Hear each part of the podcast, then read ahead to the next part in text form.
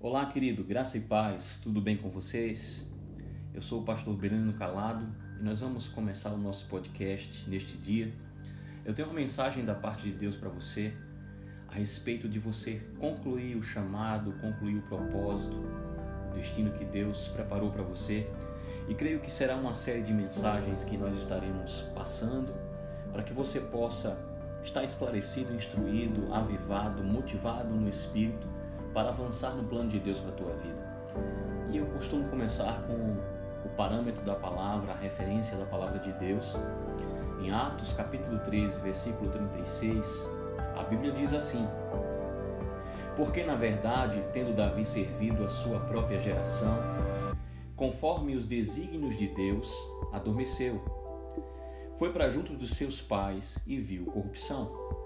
Eu acho maravilhoso esse versículo porque ele traz um norte, ele traz uma instrução poderosa para aquele que tem um chamado da parte de Deus.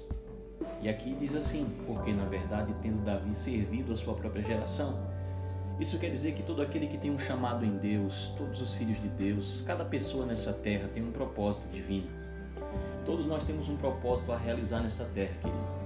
E é importante nós estarmos cumprindo fielmente aquilo que Deus nos deu.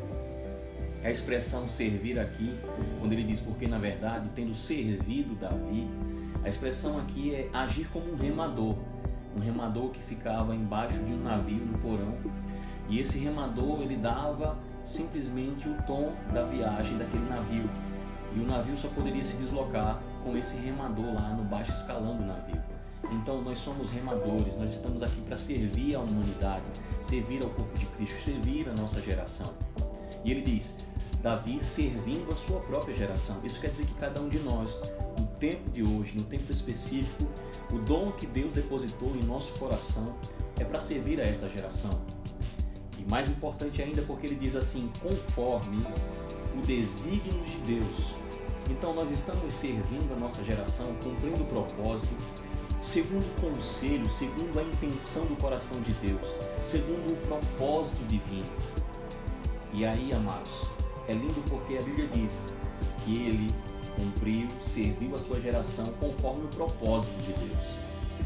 Nesse momento eu quero motivar você a entender que tudo começa com a disposição do nosso coração, para que nós possamos cumprir fielmente o chamado, o propósito de Deus.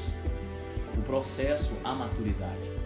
Por quê? Porque nós servimos a Deus com um propósito específico.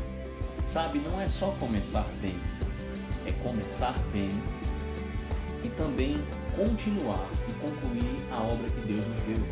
O continuar aqui fala de constâncias, de estarmos firmes na fé.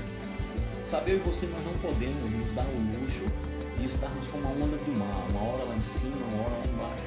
Eu preciso fortalecer o meu coração na graça, eu preciso fortalecer meu coração naquilo que Deus tem falado a meu respeito. Eu preciso andar segundo os fundamentos da palavra. Eu preciso simplesmente governar as minhas emoções, não deixar que as adversidades roubem de mim o que Deus tem para minha vida. Não deixar que as opiniões alheias, não deixar que as pessoas determinem ou definam a minha identidade, quem eu sou em Cristo Jesus. Na esfera ministerial em que você se encontra hoje, você não pode deixá-la inacabada. Você ouviu bem o que eu estou dizendo? Você precisa concluir aquilo que você começou a fazer no estágio que você está. Você não pode simplesmente deixar de forma alheia, deixar incompleta a obra que Deus tem para a tua vida. Você precisa perseverar do início ao fim. Você não precisa simplesmente olhar para as coisas e dizer: "Ah, eu não estou vendo resultados". Mas existe algo no teu coração que te move, existe algo no teu coração que faz com que você deseje cumprir as coisas de Deus. E aí nós não devemos pular as etapas. Nós devemos, de fato, começar bem. Nós devemos ir do início ao fim. Porque se eu deixar uma obra inacabada, simplesmente eu vou ter que voltar no início para concluir. Eu não posso também eu não posso forçar algo da parte de Deus, a qual ele não me chamou para fazer. Eu preciso de fato estar usando as ferramentas que Deus me deu. Eu preciso de fato estar andando no chamado que ele me deu você não vai viver o chamado dos outros, você não vai viver o propósito dos outros, você vai viver o propósito divino que Deus tem específico para você, as ferramentas que Deus tem específicas para você. Você precisa de fato abraçar o seu chamado, abraçar o seu propósito e decidir viver o melhor de Deus aqui na terra.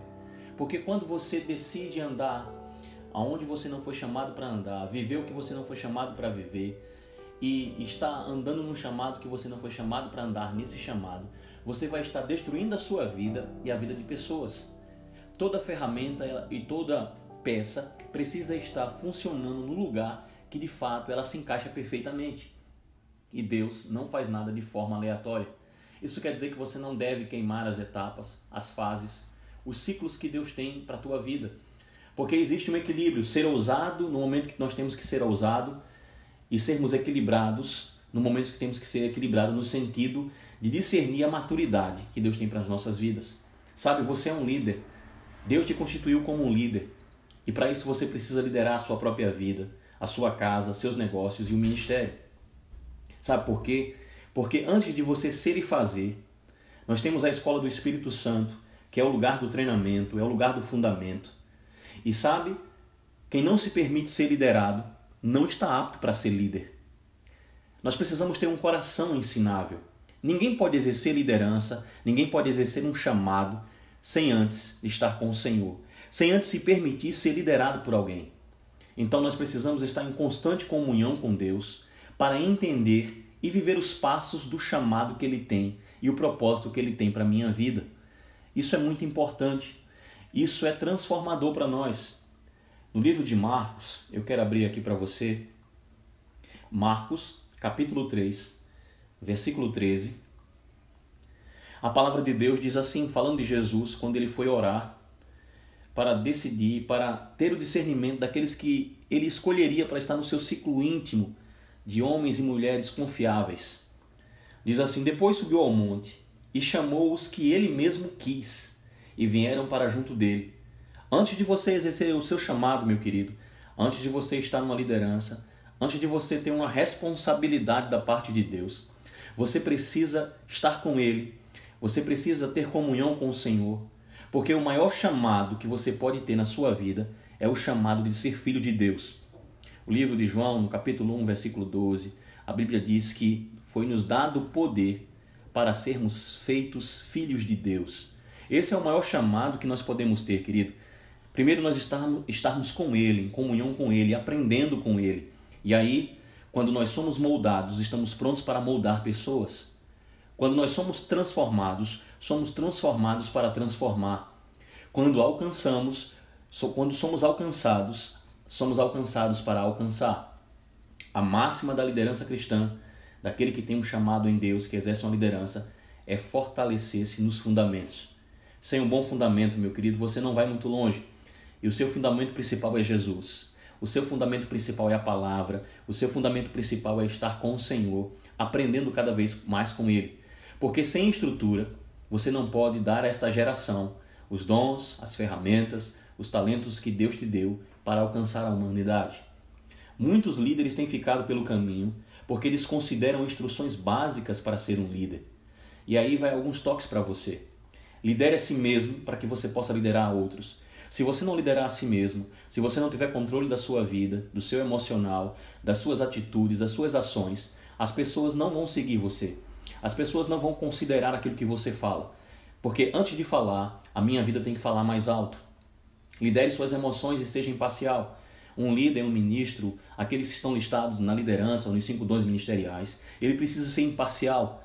Eu não posso tomar partido. A minha parcialidade está na palavra de Deus, que é a verdade absoluta, absoluta e a minha regra de fé e prática de conduta cristã. Jamais nós vamos alcançar o sucesso na liderança se formos parciais. Então, um líder ele governa para todos, não para o seu agrado.